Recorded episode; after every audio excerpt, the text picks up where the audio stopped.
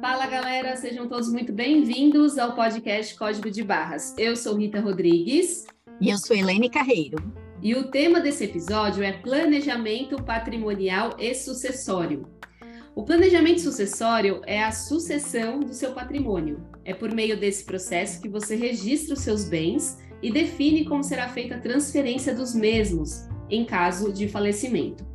Sem ele, o resultado do esforço e dedicação de uma vida inteira de trabalho, dos hábitos financeiros saudáveis e dos investimentos pode acabar se perdendo pelo caminho, sem chegar de fato aos seus herdeiros. E é justamente por isso que a importância do planejamento sucessório não deve ser ignorada. Nesse processo, o interessado define os beneficiários do seu patrimônio e a porcentagem de recebimento de herança de cada um, permitindo uma sucessão de bens e patrimônio por meio da transferência de titularidade, que é muito mais tranquila e segura. O planejamento sucessório é muito importante, porque por meio dele você consegue deixar resolvidas questões financeiras diversas, que sem um planejamento poderiam gerar inseguranças, irregularidades, riscos e conflitos entre os herdeiros. Além disso, o ato de planejar a sucessão de patrimônio preserva o patrimônio familiar, e permite que todos os beneficiários sejam atendidos da forma como, como, é, como, como for estipulado. Com isso, a vida dos seus entes queridos fica um pouco menos difícil após a sua partida, evitando que as pessoas com as quais você tanto se importa tenham é, de passar por um processo longo e muitas vezes desgastante de sucessão, que podem gerar mal-estar e até atritos familiares. Inclusive, Rita, optar pelo planejamento sucessório também pode ajudar a evitar o custo altíssimo que pode ocorrer caso você ignore esse, esse assunto. Uhum. Se preparando, esse custo pode ser bem inferior. É verdade, bom ponto. Aí é bem voltado aí já para as finanças, né? Para as estratégias financeiras. E Elaine, hoje temos contada, né, Elaine? Para esclarecer um pouco mais. E demorou, hein? Demorou. A agenda dela é muito difícil, né? Mas a gente conseguiu. Pessoal famoso, né? é, mas a gente consegue, né? Com jeitinho, né? então, bora começar? Bora! Bom, e para enriquecer esse episódio, convidamos a planejadora financeira e advogada Sabrina Rosa. Sá, seja bem-vinda e vamos deixar agora que você se apresente aqui para os nossos ouvintes para eles te conhecerem um pouquinho mais.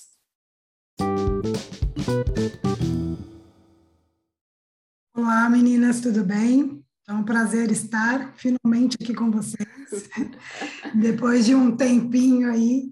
Primeiro eu quero falar da minha voz, estou um pouco rouca hoje, tá? Então, assim. Tranquilo. Tadinha, vocês já estão acostumadas com a minha voz, mas o pessoal não tá, né? Essa rouquinha aqui. Então vamos lá. Falar um pouquinho da Sabrina. Eu sou advogada, formada no século passado, já conta a minha idade. e dentre os caminhos que passei, os últimos anos do corporativo, eu trabalhei no corporativo, tá? Nunca trabalhei com escritório próprio. Então, os últimos anos foram na Petrobras, na Transpetro, na verdade, que é a Petrobras Transportes, onde eu fiquei durante 12 anos. E chegou um dado momento na minha vida em que não fazia muito sentido mais cuidar do planejamento da empresa, e passei a olhar depois da maternidade com um carinho maior para a vida pessoal e optei em fazer uma transição de carreira que eu nem sabia que existia o nome de ano sabático, né? O que, que era isso? Não, aquilo não fazia mais sentido para mim. Uhum. Para entender, né? Eu tenho um perfil bastante planejado de ser, fui procurar conhecer algumas outras oportunidades, o que eu poderia fazer nesse momento. Foi num, nesse momento que eu conheci uma coaching de carreira e ela me trouxe esse insight de que eu sempre cuidei do planejamento pessoal, da empresa, dos colegas, dos familiares, de forma é, sem perceber, né? Uhum. Intuitiva, né? Isso, e foi aí que me veio o estalo, procurei saber, conhecer um pouco mais sobre o que era o planejamento, e foi onde eu me associei à GFI, fiquei associada à GFI até 2020, e depois fiz a transição e agora atendo os meus clientes de forma particular. Então, acho que é isso. Muito é bom. Ah, e sou mãe do Arthur, esqueci de falar do Arthur. Ponto muito importante. essa, essa sua história me lem... já vi esse filme com a Rita. Não é? Não, eu estava aqui pensando, nossa, engraçado, parece que eu já vi essa história. Então, vamos agora começar já direto ao assunto, né? Tem muita uhum. pergunta aqui. Sim. Vamos lá, Sabrina. Dentro do processo de planejamento financeiro, tem o pilar de planejamento patrimonial e sucessório. Me diz aí as vantagens de se fazer esse planejamento ainda quando tudo está bem com a família, né? Porque é um assunto delicado. Se preparar para a sucessão tem grandes vantagens? Quais são? Primeira coisa que eu acho que é importante a gente falar sobre o tema é reforçar que o planejamento ele pode ser patrimonial e ou sucessório. Então, quando a gente faz o planejamento financeiro do cliente, muitas oportunidades existem sim da gente olhar o patrimônio e, por consequência, a sucessão. Tá? Mas um não é dependente do outro. Uhum. Vou dar um exemplo. Desde o momento que a gente decide casar, a gente tem que optar pelo nosso regime de bens. Isso já é planejamento patrimonial. Sim. A gente não está falando da questão mais difícil de ser abordada, que é a morte. Sim. De ser a única certeza que nós temos na vida, a maior incerteza é quando ela vai acontecer. Né? Então, olhar para o planejamento é optar em cuidar das suas próprias finanças patrimoniais e não optar por não fazer e delegar 100% para o Estado isso. Ou você deixa na mão do juiz, no caso de um inventário judicial, ou na mão de um cartorário, no inventário extrajudicial. Então, existem inúmeras vantagens, mas aqui eu sempre gosto de falar que, na minha opinião, a mais importante é a preservação da autonomia e do seu desejo. Quando você não preserva e não olha para isso com carinho, você transfere totalmente a sua autonomia. Então, você deixa de ter o cuidado sobre a sua vida patrimonial. Eu acho que é isso. Nossa, perfeito, né? Ainda mais pensando em patrimônio, né? Imagina a pessoa o que, que ela quer deixar, né? De que forma ela quer deixar. E as pessoas não param para pensar nisso. Aí depois você delega para uma pessoa que vai seguir meio que o, a cartilha, né? Mais ou menos por aí, então. Realmente... E, e, e, assim, a sua vontade, a gente tem com núcleos familiares muito distintos hoje em dia. Uhum. Tem que cuidar, por exemplo, algo que está muito à baila, que me veio à cabeça agora falar para vocês, é a parte de herança digital. Por exemplo, a Rita está aí com o perfil dela, Coisa Rica, a Elaine também. E aí, se acontece alguma coisa com vocês? Vocês têm produtos que são digitais, e esses produtos, como ficam? Quem herda? Quem é o herdeiro? Então, Nunca gente, parei para pensar nisso. Na marca, na patente, nos bens digitais, Bitcoin. Então, assim, a gente tem um Twitter que bomba. E aí, se o Elon Musk deixar o Twitter, né? Continua. É. Mas é mais ou menos isso. A gente tem que pensar que as relações patrimoniais elas não são mais sólidas, elas são relações fluidas. Então a gente famílias diferentes, núcleos familiares diferentes. Então assim, é uma matéria que tem que ser muito estudada. Nossa, bem interessante. Estou valendo mais do que eu estou achando, então.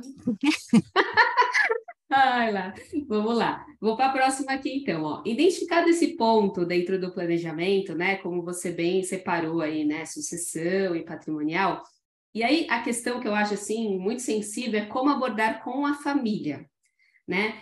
É, porque sendo o cliente, sei lá, que te procurou para um planejamento e foi identificada essa necessidade, se ele já tiver essa consciência, eu acredito que é mais simples, né? Mas e quando a família está lá participando do planejamento, e aí você, como planejador, identifica essa necessidade, né? E aí o patriarca ou matriarca se incomoda com o assunto, né? Porque a gente já ouviu, a gente já trocou figurinha sobre isso, coisas do tipo, ah, tá querendo me matar, é isso, quer falar disso agora, né? Então, imagino que podem, muitos clientes podem ter essa percepção. Já aconteceu com você? Queria que você falasse um pouquinho dessa experiência e como você aborda esses, esses assuntos mais sensíveis. Tá. É, a maioria dos meus clientes, ou melhor, uma grande parte dos meus clientes já estão numa fase do ciclo de vida um pouco mais adiantada. Em qual sentido? Que eles já estão na fase de manutenção e pensar iniciar a sucessão. Uhum. Bem como eu já disse anteriormente, eu já abordo clientes que estão namorando, clientes que vão casar. Então, eu já começo a falar sobre isso lá no regime de bens. Então, quando a gente fala, por exemplo, de fazer uma separação total de bens, então eu tenho que dizer quais são as consequências, então alertar sobre isso. E, e assim, essa parte dos clientes que já estão usufruindo da aposentadoria, infelizmente hoje alguns têm a preocupação com relação aos filhos, que nem sempre esses filhos estão em uma situação financeira na qual os pais possam utilizar o patrimônio. Uhum. Então, alguns já querem abordar o tema no sentido de que, e se eu fizer uma doação? Ah, eu estou emprestando dinheiro para o meu filho, não é melhor já fazer uma antecipação de legítima? Quanto que eu posso doar? Então, são temas muito persistentes e pertinentes ao longo do planejamento. Como eu sou advogada, eu já tenho esse viés, esse olhar um pouco é. crítico. Então, nem sempre é falar sobre a morte. E aí, como eu trago essas questões familiares, eu tento tirar o peso da sucessão e trazer para o planejamento. Então, fica tranquila essa abordagem, né? E aí eu tento também quebrar aquele paradigma falando que planejamento patrimonial não é só para grandes fortunas. Todo mundo pode fazer. Eu, você, Elaine, todas nós podemos fazer o planejamento. E até, já fazendo um gancho do que você citou, doação em vida. Como que funciona? Quando vale a pena fazer isso? doação é um dos institutos jurídicos que a gente usa para fazer o planejamento patrimonial e sucessão. Então, o que, que você faz? Você transfere de um doador para um donatário. Eu vou tentar falar o menos juridiquês possível. Sim. Por favor. O mais fácil possível. Mas o que, que é a doação legal para a gente? Que ela é um ato inter vivos. Uhum. Mas ela tem que respeitar os efeitos sucessórios. Ou seja, não posso sair doando o que eu bem entenda para qualquer um. Então, tem algumas regras que é importante a gente seguir. E um fato que é muito legal sobre doação, que eu estou estudando para um case que a gente está aplicando, é que vocês já ouviram falar do tributo que a gente tem, né? Que é o ITCMD. ITCMD. Uhum. Então, o ITCMD não é só causa mortes, que é o C e o M. Tem o D, que também... Que é para doação. E essa doação é uma doação não onerosa, ou seja, gratuita. Eu dou sem contrapartida financeira, não pode ter essa contrapartida. E vocês sabiam que em alguns estados o imposto é menor para doação do que na sucessão? São, não sabia. São Paulo é 4%, é igual, mas Mato Grosso, Mato Grosso do Sul, a Bahia, justamente as, a, o Instituto, né, a Secretaria da Fazenda, que é o órgão responsável pela e o Estado, porque é um imposto estadual, cobram menos, justamente para estimular a doação em vida. Então, é mais uma vantagem, planejamento financeiro na veia, gente, é isso aí. Mas aí, quando, só um ponto, né, é, foi aquilo que você comentou, eu não posso sair doando para quem eu bem entender, eu gosto da minha vizinha, adoro ela, vou fazer uma doação. Não porque tem meu filho, tem meu marido, é nesse sentido, né, que você quer dizer, né? Isso, eu acredito que em algum momento a gente vai falar um pouquinho sobre... Sobre legítima, né? Isso, da legítima, Legal. tá? Por Perfeito. isso que eu tentei não, não falar muito, adiantar, antecipar, senão a Helene briga. Dá uns spoiler aí, tá bom. Desculpa aí, gente, vou me, vou me, vou me comportar. É, vou para a próxima aqui, que é relacionada à holding, né? que também é uma das formas de você realizar o planejamento sucessório, através de uma holding. Então, só para contextualizar, a holding é uma empresa que detém o patrimônio de uma determinada família ou grupo. Então, por isso, a sucessão pela holding familiar permite a transferência de bens entre os sócios de forma previamente estabelecida, permitindo a continuidade de operação e preservação do patrimônio existente e também garantindo a perpetuação do patrimônio. E, e aí, eu queria entender um pouquinho mais, assim, acho que a gente já deu né, um, contexto aqui, mas explica um pouquinho mais as vantagens, né, de ter uma holding. Quando, né? Quando fazer essa? É, quando faz sentido, né? Vamos lá. Então, assim, falar de holding talvez seja a palavra que traga mais status e as pessoas têm um bloqueio, pensando assim, caramba, só tem holding a família empresária, quem tem muito dinheiro, ou seja, um tipo específico de família, só se encaixa para aquela família. E não, não é isso, tá? Então, acho que o status que se criou para se vender uma holding como sendo o único, exclusivo e melhor instrumento jurídico trouxe essa, essa fantasia, né, vamos dizer assim, sobre a holding. Eu vou dar um exemplo. A holding não é um instrumento utilizado só para essas grandes fortunas. Vou dar um exemplo de um caso de uma cliente que a gente está implementando uma holding, uma holding no sentido de quê? Rita, você conhece alguém que tem mais de um imóvel? Conheço. Sim. Elaine? Sim, Uhum. né? Então, vamos parar para pensar. Era muito comum, antigamente, e até hoje, Uhum. eles terem vários imóveis como fonte de renda.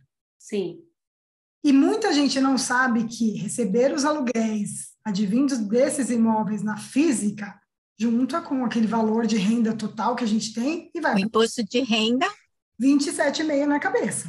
Diferente se a gente instrumentalizar todos esses aluguéis em uma empresa, o imposto cai para 15%. Então, mais uma vez, olha a economia tributária ao longo de anos e anos. Para valer a pena mesmo, o que, que a gente faz? A gente aproveita essa estratégia já faz a sucessão para os herdeiros ali mesmo. A gente já transmite a cota. Então, a, a pai, a mãe, os filhos já ficam sócios daquela, daquela empresa. E o pai e a mãe, eles não precisam mais ter a titularidade, né? Eles recebem parte dessa renda, que é transferida da pessoa jurídica para a pessoa física. Uhum. Então, é uma parte importante da pessoa entender que eu trago sempre para reflexão. Quando você tem uma holding, você não é mais titular do bem físico, você é titular da cota. Então, tem gente que é importante ter a propriedade do bem, É. sentimento, sabe? Então, eu pergunto, isso te deixa confortável? Então, é importante entender a parte comportamental do cliente também. Sempre, né? O advogado, por si só, ele tem dificuldade de olhar isso. Então, é, eu falo que é o, o pacote perfeito. A advogada é a planejadora financeira. Então, ela consegue olhar para tudo e o advogado ele não tem esse olhar sobre as finanças. Sim. Tem esse, é a parte técnica mesmo do negócio. Isso, porque não faz sentido, porque também o que eu digo, que é muito difícil falar sobre direito, é que quando a gente fala de planejamento patrimonial e ou sucessório, a gente aborda direito de família, direito das sucessões, direito tributário, direito previdenciário, direito das coisas, direitos reais. Então, são muitos ramos do direito. Então, não é simples. Fora que, né, cada hora é uma jurisprudência diferente, falando sobre um assunto diferente. Então, a gente tem que estudar bastante, preparado para falar sobre isso.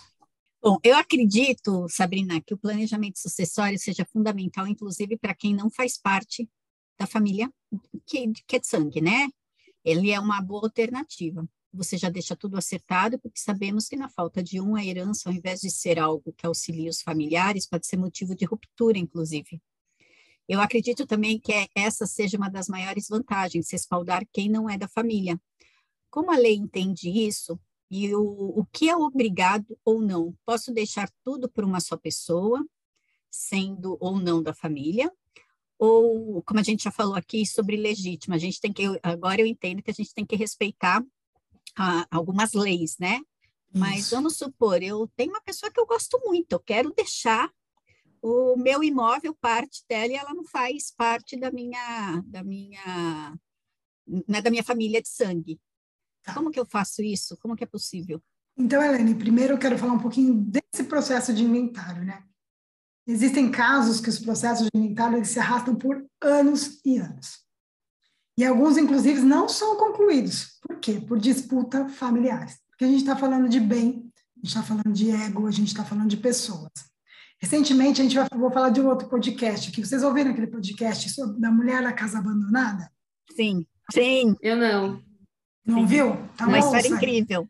né? Incrível. Vou Então, ver. assim, era uma mulher que vi- vive numa casa, no bairro de São Paulo, e um bairro muito chique, e as Ah, eu vi a matéria. Isso. Eu vi a matéria, eu só não tinha visto o podcast. Eu vi isso daí. E aí, aquela casa abandonada, por quê? Disputa familiar. Então, Ela não sai de lá. Não, não sai. sai de lá. Então, assim, ao longo de anos, um imóvel caríssimo foi se depreciando por conta de disputa.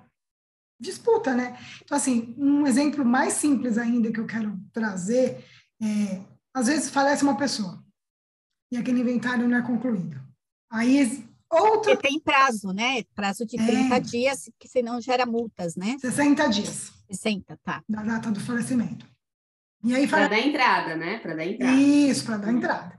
E aí falece uma pessoa, na sequência outra pessoa, e aí aquele primeiro inventário não foi concluído, aí já tem outro. Isso pode não parecer, mas é muito mais comum do que parece. Porque você não pode pular, né? Então, por exemplo, eu tenho um imóvel que era do meu tataravô, não posso trazer para o meu pai, eu tenho que passar do tataravô para o avô, do avô para o. É, né? a sucessão. É, é, a sucessão. É a sucessão. Então, quando a gente acha, e estou passando também por isso com outro cliente, que a gente começou a fazer uma conversa sobre a hold, a empresa do pai, e aí eu perguntei sobre os bens anteriores ao casamento, estão, né? Porque a gente está falando da empresa, a gente tem que falar da família também. A gente descobriu que existe um inventário que não foi feito em algum momento, não foi concluído, não foi registrado. Então, assim, uma coisa vai puxando a outra. Mas por que, que eu quis fazer essa introdução? Que nem sempre a gente vai fazer essa transferência através dessa sucessão legítima do inventário. Então, por exemplo, a Elaine, a Elaine trouxe aí, se ela quer proteger uma outra pessoa, existem outros instrumentos, não necessariamente jurídicos, mas que nós, nós planejadores estamos mais habituados a falar deles, que é a previdência e o seguro de vida. Então, são instrumentos securitários que a gente pode usar, desde que não seja para quê? Fraudar a legítima, porque os herdeiros que estão nesse, nessa sequência aí pode pleitear, porque afinal de contas eles são os beneficiários legais. E também tem o testamento, que a gente pode usar. Acho que a gente vai falar de testamento em algum momento, que eu acho que é um assunto bem interessante para a gente falar. Uhum, sim. Agora vamos sim, não, não, vamos esperar lá. Então tá bom, vamos lá. Mas só para ver se eu entendi, quando você fala de usar a previdência ou até o seguro como uma forma de beneficiar uma pessoa que não seja seu herdeiro legal, mesmo assim, os filhos ou esposa, enfim, podem ainda, ou marido, enfim, podem ainda intervir nisso, né? Sim, é, por exemplo, eu tenho um neto. Esse neto está na minha ordem de, de sucessão, só se meu filho não estiver mais aqui. Eu quero abrir, fazer uma previdência para um, um herdeiro. Eu posso fazer a previdência. Eu posso usar, inclusive, um instrumento de offshore. Uhum. Onde, por exemplo, uma pessoa. Vamos de... explicar o que é offshore, só para o pessoal. Então, offshore é uma forma de fazer um, abrir uma empresa no exterior e instrumentalizar isso, sendo que a jurisdição brasileira, brasileira pode intervir nessa, nessa offshore, tá? Ela pode intervir? Porque não, pode, não pode. Não pode. Ah, não tá, pode. não pode. É. Não pode intervir nessa offshore. Então, por exemplo, é, um dono de empresa cujo um funcionário, braço direito, ajudou anos e anos, desde a abertura da empresa, e ele quer ajudar esse funcionário de alguma forma, mas os filhos não querem, não concordam. Ele pode usar esse instrumento do offshore fora do país, o beneficiário ele pode apontar quem ele quer, tá? E vamos lá, offshore não é mutreta, gente, vamos esquecer é. o passado político, que usávamos esses instrumentos, porque gente malandra tem em todos os lugares, né? Então, a ideia é fazer tudo dentro da lei, de forma bonitinha. Então, ele pode usar esse offshore para beneficiar esse funcionário, que está lá, que acompanhou ele durante muitos anos para tentar ajudá-lo. E se os herdeiros descobrem isso, eles não podem tentar impugnar? Entrar com um tipo de ou tem que respeitar o que o, o primeira primeira coisa a só vai entrar para a jurisdição brasileira quando repatriar esse dinheiro. Mas eles não podem porque a, o judiciário brasileiro não tem perdão gente o judiciário brasileiro não tem competência para arbitrar fora do país. Então ele tem que respeitar. O que está dizendo lá uma coisa é fato essa legítima só existe dessa forma engessada aqui com poucos os países, e o Brasil é um deles, tá? Uhum. Isso é um fato superado na sucessão em muitos países, onde que não tem essa necessidade. Afinal de contas, o dono do patrimônio tem que ter liberdade de fazer o que quer com o seu próprio patrimônio. Então, no Brasil é uma questão bastante discutida sobre essa ordem na legítima. E Sá, é, a gente já falou dessa questão da multa, né, de, de prazo para o inventário, mas acho que vale a gente falar um pouquinho dessa questão, né, de, de valores, como funciona. Acho que deixar tudo preparado, com certeza, é um, é um bom passo aí, né, para evitar Isso. essas questões. Qual é a multa? É, Elaine, se você me permitir, eu queria falar, quando a Rita falou de deixar preparado, Eu acho que a pandemia trouxe um insight, uma reflexão quanto à brevidade da nossa vida, né? Uhum. A Dora, que é uma das nossas pares aí, ela passou por um case recentemente e ela trouxe para gente que ela tem falado com os clientes de preparar um dossiê. Por exemplo, Rita, o Márcio sabe onde estão todas as anotações da sua vida financeira? Ele tem hum, senhas, ele... ele tem, sabe tudo? Não, não sabe. E não é porque a gente não confia. Não, não. É dia a dia da correria. É. Sabrina, você, você me trouxe uma coisa que eu cresci ouvindo isso, acho bom pontuar, porque a gente sabe que quanto a geração dos nossos pais tem muita dificuldade, né, de falar essa questão do de inventário, de preparar, isso. porque ele acha que vai, vou ficar mais pobre, vou perder meus bens em vida, né? Isso aí. Mas eu me tá querendo me matar? É, é. Mas eu me lembro que eu cresci meu pai viajava muito a trabalho, muito. Então, toda vez, ele chamava minha mãe, tinha uma conversa lá dentro do quarto, e quando eu lembro nitidamente, ele falava assim: se acontecer alguma coisa comigo, você pega esta pasta e procura um advogado. É e ali, aí.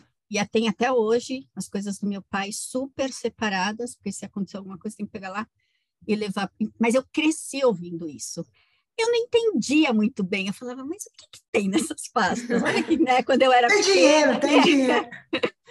e aí hoje eu falo, cara, ele já estava, ele sempre, meu pai sempre foi muito planejado, né? Então ele tinha essa preocupação, porque a gente percebe pessoas Realmente. que não têm nem o que é seguro de vida.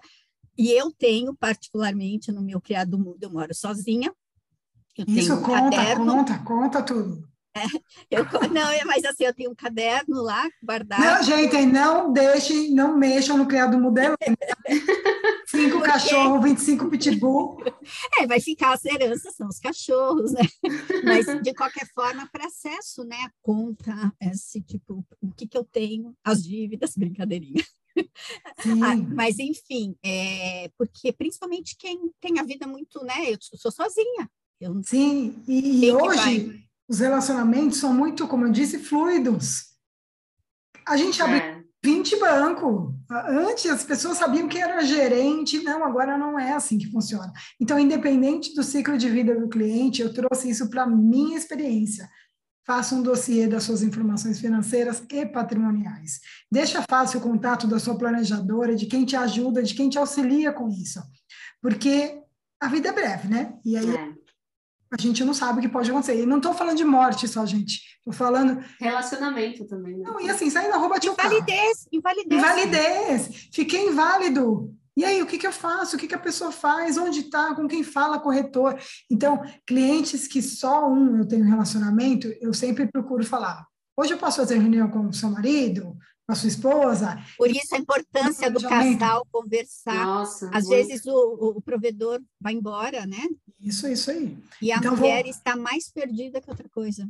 Nossa, é. a gente é. sabe de tanta história aí, né, da pessoa Nossa. não ter dinheiro para receber, para ter acesso aos bens que ela tem direito isso aí. Mas porque não foi conversado e muitas vezes não, o patrimônio está concentrado em, em, uma pessoa só, né? Exato. E totalmente imobilizado. Totalmente imobilizado. Importante discutir essa estratégia para preparar quem fica, né?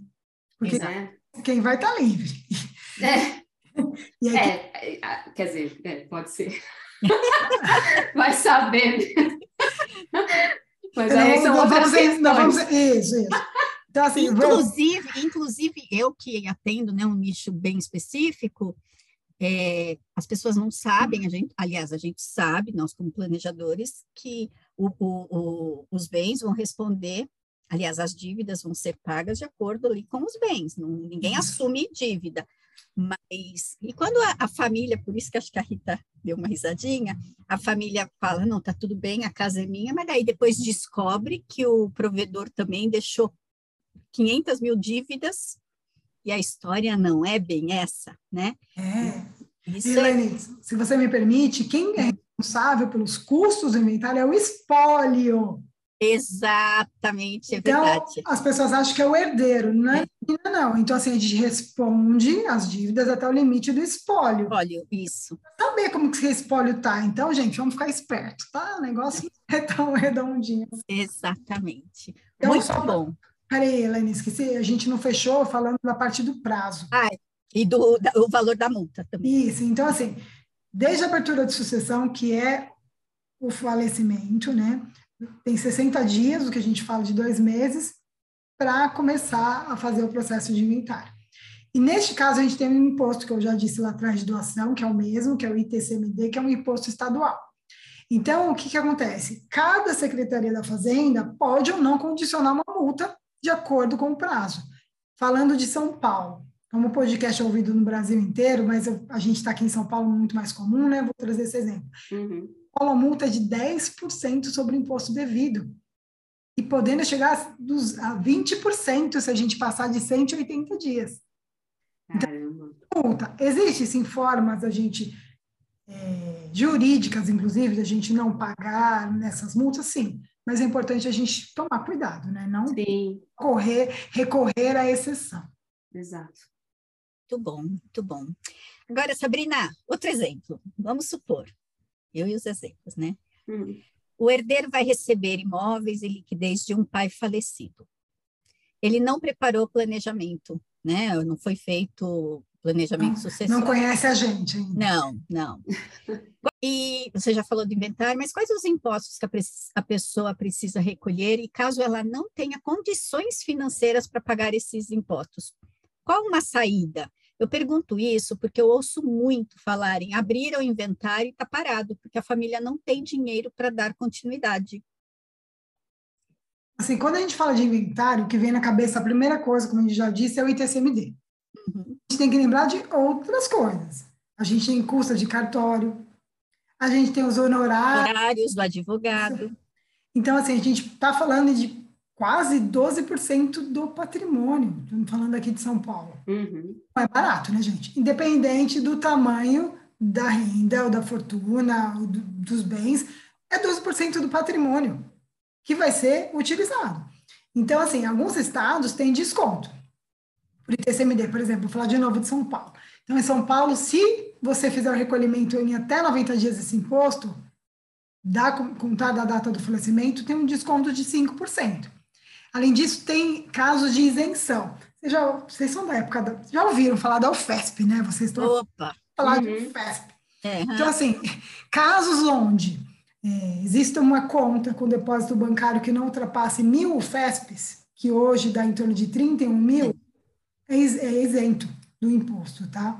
Uhum. Outro exemplo é que se o herdeiro more nesse imóvel, o único que é do inventário, e ele não tenha outro imóvel, desde que esse mesmo bem não ultrapasse 5 mil, que são 155 mil, mais ou menos. E também as pessoas podem pleitear o, auxílio da justiça judicial gratuita. Mas tem que comprovar que não tem condições de pagar tanto o herdeiro quanto o espólio. Lembra que eu falei do espólio anteriormente? Então, quem paga é o espólio, paga o inventário, não é o herdeiro.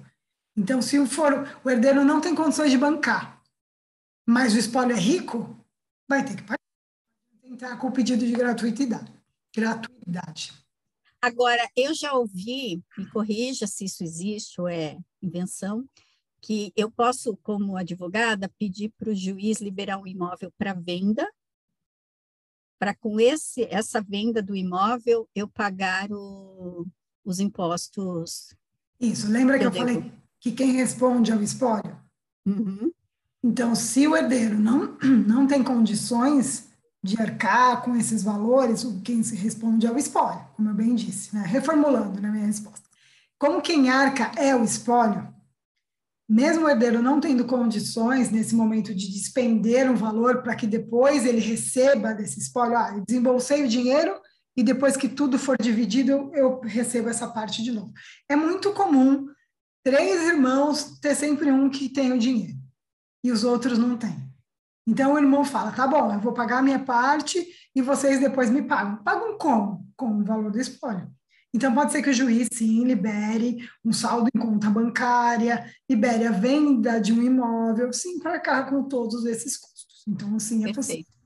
Perfeito. E aí, acho que só reforça aquele ponto de uma das estratégias dentro de um planejamento financeiro de ter uma previdência, um seguro de vida, né?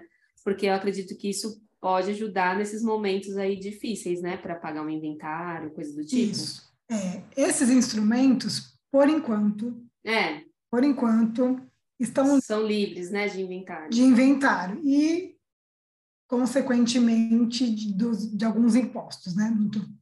E, porém, se o juiz perceber que isso foi utilizado como estratégia para burlar a parte de, de pagamentos, para, por exemplo, transferir todo o patrimônio sem pagar imposto, se o juiz perceber que isso foi, é, fugiu a palavra, é, de Má fé. má fé, de má fé, que foi feito para burlar o sistema legal, o juiz não vai conseguir. Anula. Anula. E outra coisa, é, eu tenho um pai que pegou todo o dinheiro que ele tinha, e depois, um mês antes de falecer, foi lá e deu todo, pôs toda uma previdência no nome da Elaine. Eu, como herdeira, posso chegar e falar assim, ei, juiz, você não está percebendo que tem alguma coisa errada? Foi uma proteção, né? Exatamente. Então, assim, tudo tem que ser de forma lícita. Então, a Ah, gente sim. Existem várias estratégias, mas a gente tem que sempre se preocupar com a licitude. Perfeito, muito bom. É, vou falar um pouquinho agora que a gente, acho que a Elaine já tinha comentado, mas é a questão do usufruto, né? Acho que é interessante a gente é, comentar sobre isso também, que eu acredito que pode ser também uma ferramenta vantajosa aí dentro desse processo. É, mas a gente tem algumas dúvidas. É possível, por exemplo, reverter é, se o usufrutuário falece antes de quem fez o usufruto, como, como fica isso, né? Reverte automaticamente ou é necessário uma cláusula específica? Isso pode ser, pode onerar de alguma forma a situação, caso ocorra essas, essas questões? Então, vamos lá. O que eu acho importante é começar pelo próprio palavra. Nome. Uhum. Usufruto. Então, é usos, uso e fruto. Ou seja, você pode usar, fazer uso de determinado bem. Eu vou dar um exemplo. Né? Eu faço a doação de um imóvel para o meu filho. Só que eu continuo nesse imóvel. Ou seja, o direito de usufruto ainda é meu até até eu morrer. Sim. Isso que é importante entender quando a gente fala do usufruto, se é o instrumento do usufruto puramente dito ou a doação com usufruto, com cláusula de usufruto. Por quê? A doação com usufrutos, ela não pode ser revertida. Já o usufruto pode ser revertido. Então, assim, qual que é o melhor instrumento? Qual que é a sua intenção? O que você quer? Uma coisa muito importante que eu acho que eu não falei assim é, aqui com vocês é, toda vez que eu faço um planejamento com o cliente de patrimônio, eu falo, qual que é o seu objetivo para esse bem? Ah, a chácara da minha família. Ah, não, a chácara é minha. A chácara eu quero ficar com a chácara, eu não quero fazer a transferência para os meus filhos, porque é aquele comportamental envolvido. É. Então, não. Ah, é, ah, o apartamento que está alugado. Ah, não. Então, esse é o quê? Então, então, assim, é importante entender qual é a vontade, qual é a intenção para você saber qual é o melhor instrumento que a gente pode usar. Então, assim, eu não preciso doar o bem no usufruto, tá? Eu posso só instituir o usufruto propriamente dito. Ou seja, continua sendo, eu continuo sendo o chamado no proprietário, Uhum. e a outra parte, que vai ficar com a posse do bem, é o usufrutuário. E aí, esse usufruto pode ser vitalício, até a morte do usufrutuário, que pode ter o que a Elaine falou, essa cláusula de reversão, ou temporária. Entendi. Então, assim, a, o usufruto pode ser revertido. A doação, não. Existem casos bem específicos para fazer essa reversão, mas, então, é muito importante entender qual que é o objetivo, porque são dois instrumentos diferentes. A doação com cláusula de usufruto ou só o usufruto propriamente dito. E aí, Sabrina, me permita, eu parando para pensar no que você está dizendo e levando na minha reflexão, para mim, por exemplo, eu não acho que a doação seria, fosse, seria interessante se correr o risco da, é, do meu, se eu faço a doação com usufruto, como você disse, que eu não, não tenho não pode reversão, reverter. não pode reverter. E, e, então eu fico imaginando que eu, eu não vejo, não consigo ver sentido em fazer a doação usufruto, mas sim usufruto. Não Então, se ficou claro. Eu já acho melhor fazer a doação. Ah, então conta aqui. Eu acho que tudo depende do quê? Qual que é o seu objetivo, entendeu? Porque vamos falar para pensar. Você faz o usufruto e esse usufruto volta para você. Se você colocou uma cláusula de reversão. Você bem colocou para a gente, não falou do valor, que foi e voltou duas vezes? Então, assim, o usufruto, eu transferi o quê? Você não transferiu a propriedade, você só transferiu a posse. Então, em caso de falecimento, aquela pessoa é usufrutuário, mas e os, e os outros herdeiros? Às vezes eu tenho três imóveis. Um, um eu tenho lá um sítio, e aí eu coloquei como usufruto de um dos herdeiros, para ele produzir, plantar. Só que aquele, aquela terra está muito rentável. E aí aquele valor que seria proporcional lá no começo se, não é mais. E os outros herdeiros, eles não podem se sentir prejudicados? Então, o que, que eu posso fazer em vida? Já transferir com doação, nesse caso, vamos lá. O que, que eu acho mais importante entender? Quando eu faço usufruto, quem usa é o usufrutuário. Quando eu faço a doação com usufruto, eu ainda sou usufrutuário. Eu sou usufrutuário. Porque você passou a ter a propriedade. Isso. E não eu dá margem, e não dá margem, imagino, para depois ter alguma briga de posse. Já está do definido, tipo, né? né? É nesse Já tá que você fala.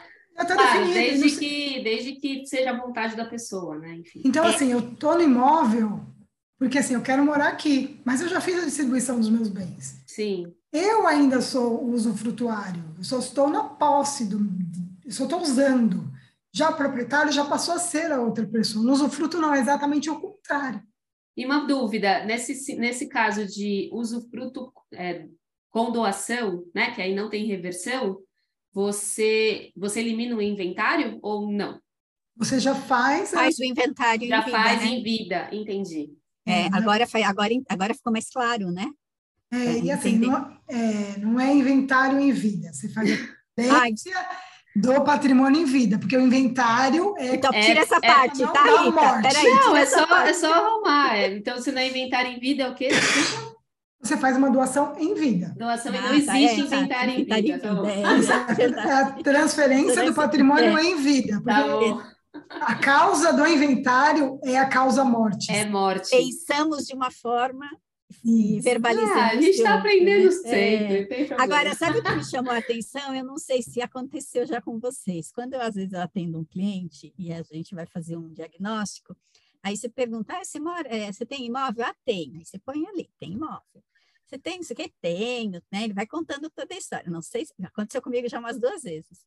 Aí, você começa o planejamento. Na verdade, aquele imóvel que ele falou ali na primeira reunião, você já está na terceira, quase, não é, não está no nome dele, é que o pai falou que o imóvel ia ser dele. A, a, a, a outra casa da praia, ah, é mi, meu e do meu irmão. mas na verdade- 50%. Não, Mas, tem muita verdade- gente que coloca no patrimônio, né? E- Coloca É. no patrimônio quando É. você pergunta. Exatamente. Então, aí quando. E a- agora, e isso, obviamente, eu só fazia esse tipo de, de pergunta no diagnóstico, e depois aconteceu no meio do processo. Então, hoje a gente, a minha, eu acabo perguntando, é seu, já está no seu nome, já foi feito a doação em vida, porque para quem está contando com aquele imóvel, muitas vezes para ele já está lá, já está tudo bem, já está tudo resolvido. E assim, Elaine, é, uma das coisas que eu faço no planejamento patrimonial é o diagnóstico. É o cliente entender o seguinte: se ele ficar onde ele está, o que vai acontecer? Tá? Ele precisa entender se ele não fizer nada, o que vai acontecer. E aí eu pergunto: quem é o dono do bem? E aí a pessoa geralmente fala: sou eu. Uhum. Pergunto: qual que é o regime de bens? separação total, comunhão universal. Então, nem sempre o que a pessoa acha que é, é o que é. Então, tem uma coluna lá no diagnóstico que eu coloco quem é o real dono do bem. Exatamente, isso eu fui, É, eu então, fui é. construindo as perguntas de acordo com quando eu comecei a, A ver esses gaps, mesmo, né? é, esses gaps, né? Porque as pessoas elas já internalizam que aquele negócio é dela. Isso aí. É, é, é a minha casa na praia, é meu e nem e aí, se, né, se você não investiga, você considera isso nas projeções. Projeções, e, exatamente. E às vezes a pessoa, se for colocar no papel, não, ela vai ter mais é, despesas, vamos dizer Exato. assim, do que o próprio valor do patrimônio, né? Exatamente. Verdade. Sim, e é uma coisa que a gente fala, né, que eu falo sempre é, ou melhor, todo mundo, todo advogado fala, não existe herança de pessoa viva. É o tal do inventário vivo. Não, não existe herança de pessoa viva. Então, você colocar patrimônio seu lá, enquanto seus pais ainda estão vivos, não existe. Não. É. Padre é. Quevedo, não existe. Até porque, que aí me fez todo sentido, nessas perguntas, quando a pessoa falece e tem várias dívidas. Então, aquela casa que é. né, era minha, peraí, não é, tão, não é sua filha, é do banco.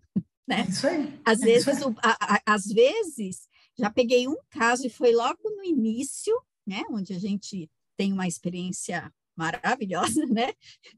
Que este imóvel que mora, o meu cliente morava era alienado, ele morava nesse imóvel, ele titulou que era dele, mas ele era um bem alienado do pai. Empréstimo. Então, era um empréstimo, então é um perigo. E a Rita falou, e eu, eu coloquei início de, de, de carreira, fui lá e coloquei nas projeções. Obviamente não estava fazendo sentido, porque daí no meio da.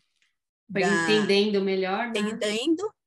Daí, então, quer dizer, bem, são é, é, muitos detalhes, né? Nossa, muitos, muitos, detalhes. E assim, né? É, tem coisas que se a gente não abrir o olhar para olhar o todo, a gente vai deixar passar alguma coisa. É. Eu aprendi com um planejador que o, plan, o planejador financeiro ele tem que ser visionário, porque senão vai passar as, as coisas. Eu, eu, eu, tenho isso muito, o nosso amigo, o Edu, sabe? Uhum. O, o Zili. Eu lembro que ele me falava isso. É, o planejador assim, tem que ser né? criativo e visionário.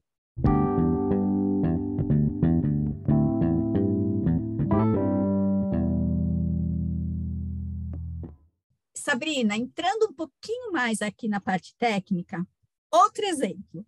Eu só entendo com exemplos. Se eu falecer, pela lei, os meus herdeiros diretos, que seriam os filhos, né? Mas eu não tenho filhos. Preciso deixar algo por escrito que vai valer, ou temos apenas que eu tenho que respeitar as leis, que seria hoje meu pai, né, herdeiro direto, irmãos e sobrinhos.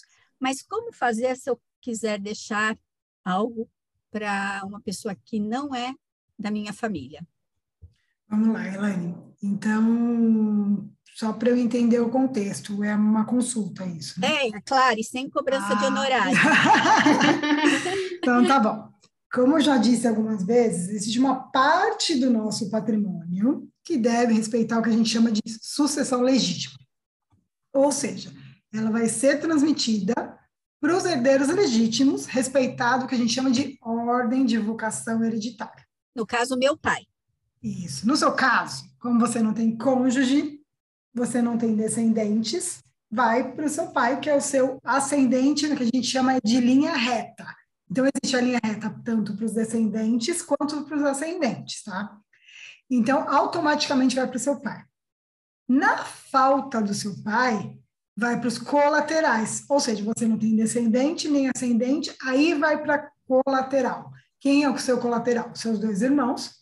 Na falta dos seus irmãos, aí sim seus sobrinhos, tá? Mas sempre nessa sequência, a gente não pode pular.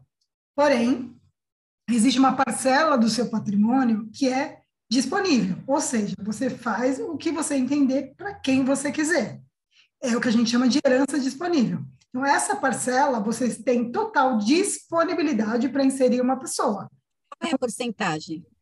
Existe de... uma porcentagem? Sim, sim, existe. Então, assim, depende do regime de bens, a gente está falando de, vou usar um exemplo, comunhão total de bens. É, o casal, a esposa ou o marido... Não, nós estamos falando de mim, tá? Calma, eu vou chegar no seu exemplo. então tá bom. a gente tem a comunhão total de bens. Então, por que, que eu quero usar, falar isso? Porque o cônjuge, nesse caso, ele é meieiro, ele não é herdeiro. Ou seja, 50% do bem é dele. Ele não concorre na herança. No seu caso, como não tem regime de bens, a gente está falando de 50% de disponibilidade. Então, você tem 50% que tem que ir para o poinho, para o seu pai, e 50% você pode doar para a ONG, que vai cuidar das cachorrinhas, pode deixar para mim, para a Rita, que temos filhos, para cuidar da idade escolar, entendeu? Ah, Sim. gostei, gostei. então, assim, você tem liberdade para fazer o que você entender, desde que a gente tenha um testamento e esse testamento seja válido. Ou seja, ele não pode ferir a legítima para não ser contestado, tá, Helene? Então tem que ficar de olho nisso. Perfeito. E acho que a próxima questão é, é testamento. Vou falar disso, é. vou falar de testamento. É, porque imagino que ele também pode ser um documento aí é, que ajude na sucessão, Isso, né? Ajuda muito, é um instrumento muito mais simples. Mais simples, né? Então, acho que vale a pena a gente comentar dele, né? É, se pode deixar relatado para quem eu quero deixar os meus bens e, e tudo já certinho, né? Uhum. Ou, como você comentou, acredito que mesmo com testamento, tem que respeitar as leis de sucessão e essa questão da legítima, né? Isso, isso aí. Disse direitinho, Rita. Então, assim, testamento ele remete àqueles filmes, né? Que a pessoa vai ler. Tira da gaveta, né? É, o mordomo, o mordomo pega, né, no cofre. Então, quem foi nomeado para ser o leitor do seu testamento? Então, o testamento a gente vê muito em filme de Hollywood. É verdade. Mas o testamento é um instrumento muito simples e muito fácil da gente trazer para o planejamento. Tá? Então, assim, falando e respeitando essa legítima, para quê? Para evitar que esse testamento não seja nem contestado ou até possível, anul, possivelmente anulado, a gente pode usar o testamento. E existem três formas de testamento: é, o testamento público, testamento particular e o testamento cerrado. Então, testamento o quê? Cerrado. Cerrado, tá. Cerrado. Então, assim, o que é o, testamento público? O testamento público eu vou até o tabelião com duas testemunhas, posso também chamar alguém que esteja lá e dizer para o tabelião o que, que eu quero fazer, testar, né? Colocar lá sobre as cláusulas. Essas testemunhas vão atestar a veracidade que elas testemunharam, que elas estão ali, todos vão assinar, vamos lacrar e ali vai ficar. Existe o testamento particular, que eu chamo vocês aqui em casa. Eu vou lá, faço o meu próprio testamento, ponho na gavetinha, e aí só quando eu morrer, esse testamento vai ser publicado. Hum. Vocês, testemunhas, vão ser chamadas para atestar que o que eu disse foi, foi verdade. Uhum. Tá? Então, aí, o que, mas aí qual que é o, o risco? Esse é um, mais, um dos mais arriscados, tá? É que a gente, eu não, né, que eu sei o que eu estou fazendo, mas você, sem saberem cometer erros legais, uma testemunha que você pediu para ir lá dizer o que você falou. Ele não, fa não vai, né? Ela não vai, ela faleceu. Então, pode ocorrer vários fatores que você não, não, não consegue controlar, né? Sim. E o testamento cerrado, o que, que ele é? O testador escreve, um terceiro, uma pessoa que está pedindo para ele fazer, mas nesse caso, o testador, ele não revela o conteúdo. Ele não fala para ninguém, nem para as testemunhas. Ele vai para o tabelionato e fala: guarda aí meu testamento, fica cerrado até o dia da minha morte. E aí, aí chama a turma do filme. é. E aí que as testemunhas vão testemunhar a leitura do testamento. Elas não foram testemunhas no momento da confecção, só da leitura. E é esse aí o do filme. Porque, assim, mais, o mais seguro é o público. É o público, porque a é. pessoa está ali, testemunhou com você, o tabelionato, de, ele viu, ele redigiu de acordo com a previsão legal, então é o mais seguro para ser feito. Sim.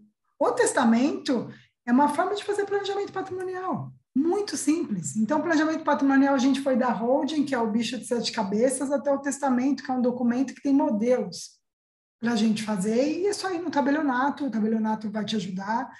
É, só que às vezes o, o cara do tabelionato não sabe qual, qual, quem são seus sucessores, qual é a sua legítima.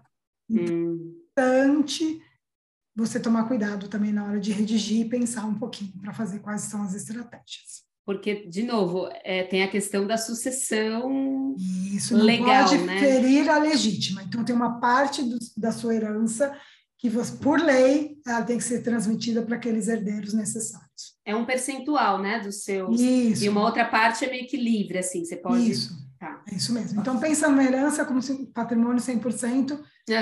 Estou falando da Helene, voltando para o caso dela. 50% vão para os herdeiros e os outros 50% ficam, são livres. Tá bom? Perfeito, tá bom.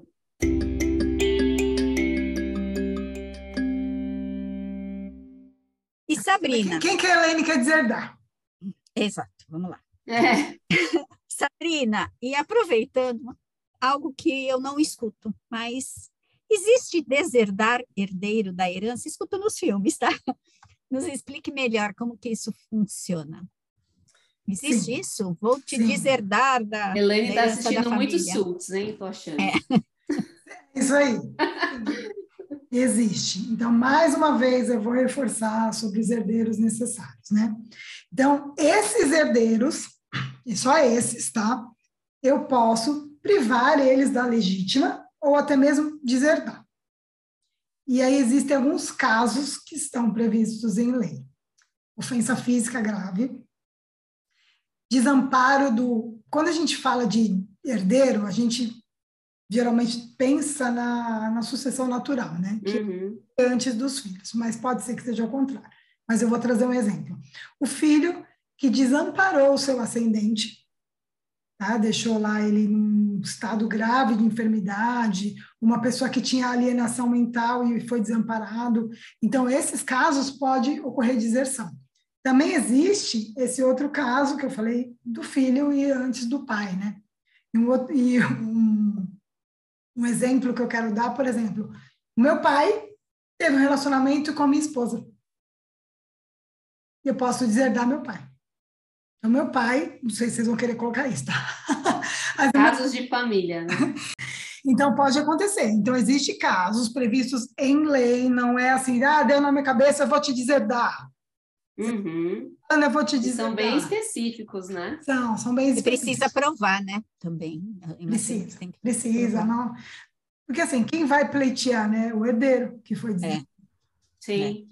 Então, existem casos? Existem. É muito comum nos filmes, é muito comum, né? Quando a gente fala de grandes fortunas, sim, mas aqui no nosso planeta Terra, aqui nos nossos casos, eu não presenciei nenhum caso de deserção. Ainda não.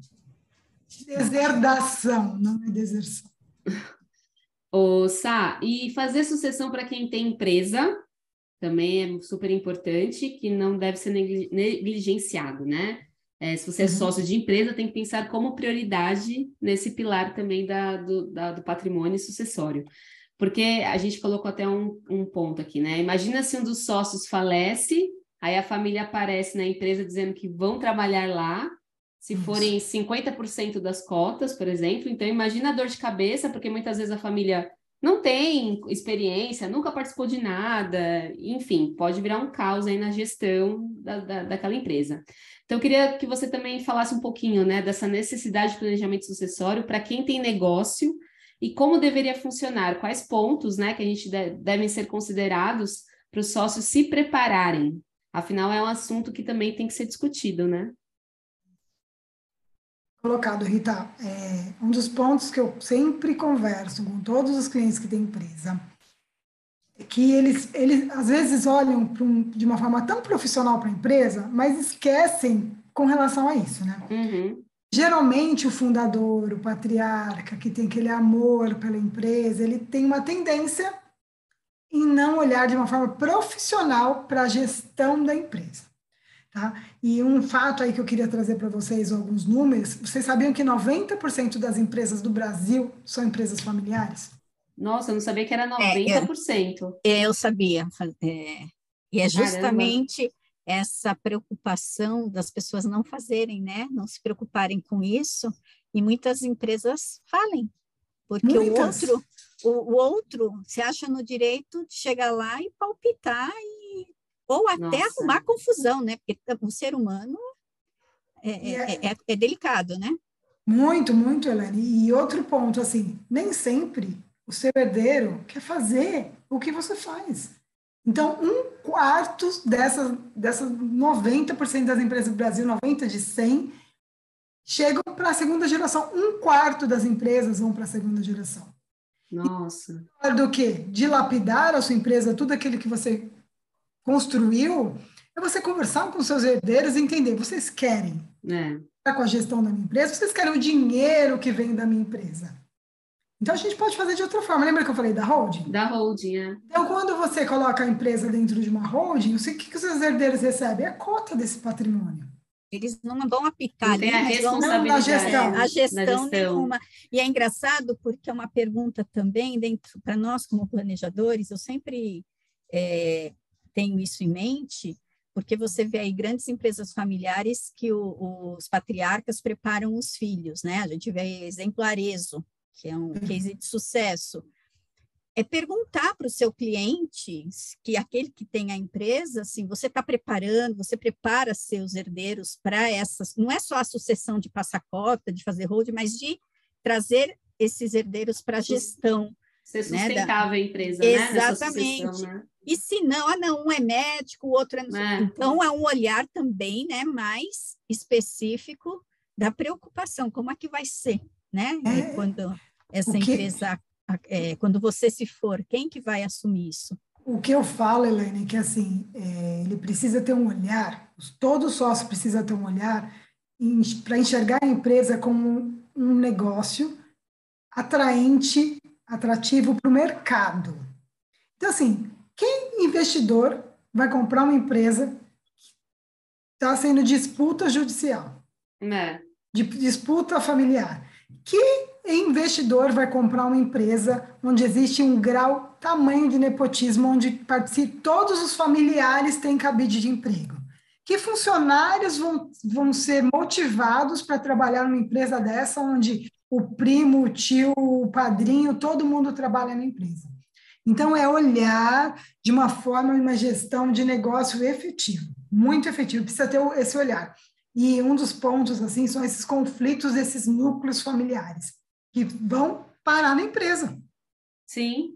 São questões mal, mal resolvidas dentro desses núcleos, vão parar na empresa. Então, assim, a holding é um instrumento, então, assim, pensar em instrumentalizar uma holding familiar para entrar nessa empresa, né, onde tem mais de um sócio. Fazer um exemplo que eu vou outro, outra forma que eu vou dar agora é acordo de cotista na empresa que prevê assim entrada e saída de novos herdeiros, se eles podem ou não entrar, é, remuneração do cônjuge no caso de falecimento de um dos sócios, como que esse cônjuge vai ficar? essa, essa mulher ou esse homem, ele vai receber um salário, até quando? Eu estou participando de um case agora que só estava previsto três salários mínimos para a esposa do sócio que detém 50%. Três salários. Então, assim, a gente está fazendo toda essa revisão. 50%, é, 50%. Então, a gente está fazendo toda essa revisão de, de acordo societário. E aí, os filhos, que é a segunda geração que estão entrando, que tem 1% só para constar no patrimônio, que estão fazendo a empresa crescer, quem está dentro da empresa que fez a empresa crescer, é justo ter a mesma remuneração de quem nunca ajudou? Então, assim, todos esses conflitos, a gente tem que fazer uma gestão desses conflitos, né? E, e não é fácil. O cliente às vezes fala, eu não gostaria de falar sobre isso. É, nem quer cutucar isso, né? Eu nem preciso falar sobre isso, porque é a autonomia dele. E aí um cliente meu recentemente falou assim, pro filho, você vai me ajudar a pagar tudo isso. Por quê? Afinal de contas, você que vai herdar, né? Aí eu chamei meu cliente e falei assim, olha, se você falar para o seu filho pagar, ele vai palpitar. E aí nem sempre vai ser a sua vontade. O que, que você prefere? Economizar ou transferir a sua vontade, dividir né, a sua vontade com o seu filho, porque você não vai querer deixar ele chateado, né, já que ele está pagando. É. Então, tá, acho que está... Nossa, na... bem sensível. É bem, bastante sensível. Ah, Para a empresa, tem essa questão também da legítima em questão de sucessão, ou ela é, ela é mais aberta nesse sentido? Por exemplo, não necessariamente eu vou deixar a sucessão para os herdeiros legais. Tem essa abertura para a empresa ou não? Ela segue a mesma... Empresa é um bem, né? É.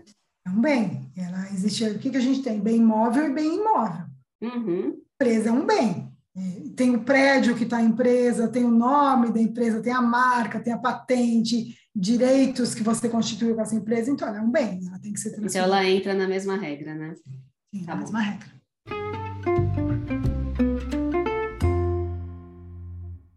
E Sabrina, algum ponto que você queria abordar do qual não falamos, apesar de sabermos que o assunto, além de ser vasto, ele é profundo, né? E não caberia, que teria que ser uma, uma série, né, de podcast. É, o que eu acho, assim, que os conflitos familiares, eles têm que ser mapeados.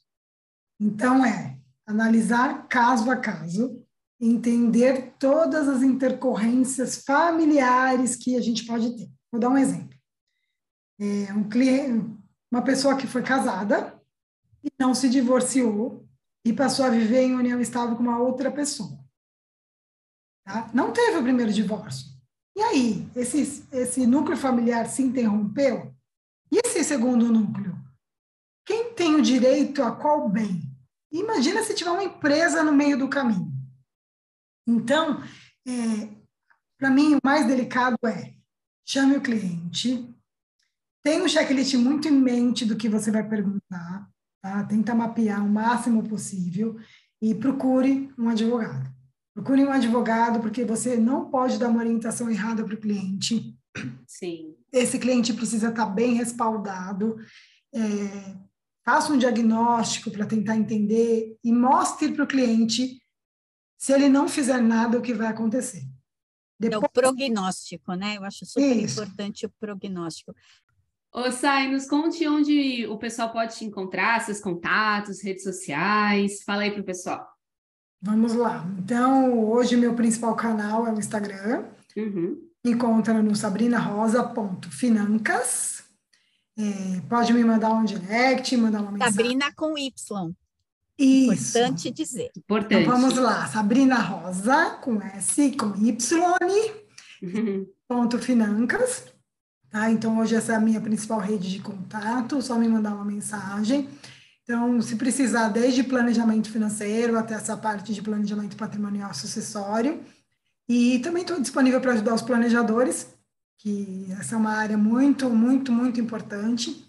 E às vezes alguns planejadores deixam passar. Tá? Sim. Acho que é Exato. isso. Com muito certeza. bom. Muito bom. Muito bom.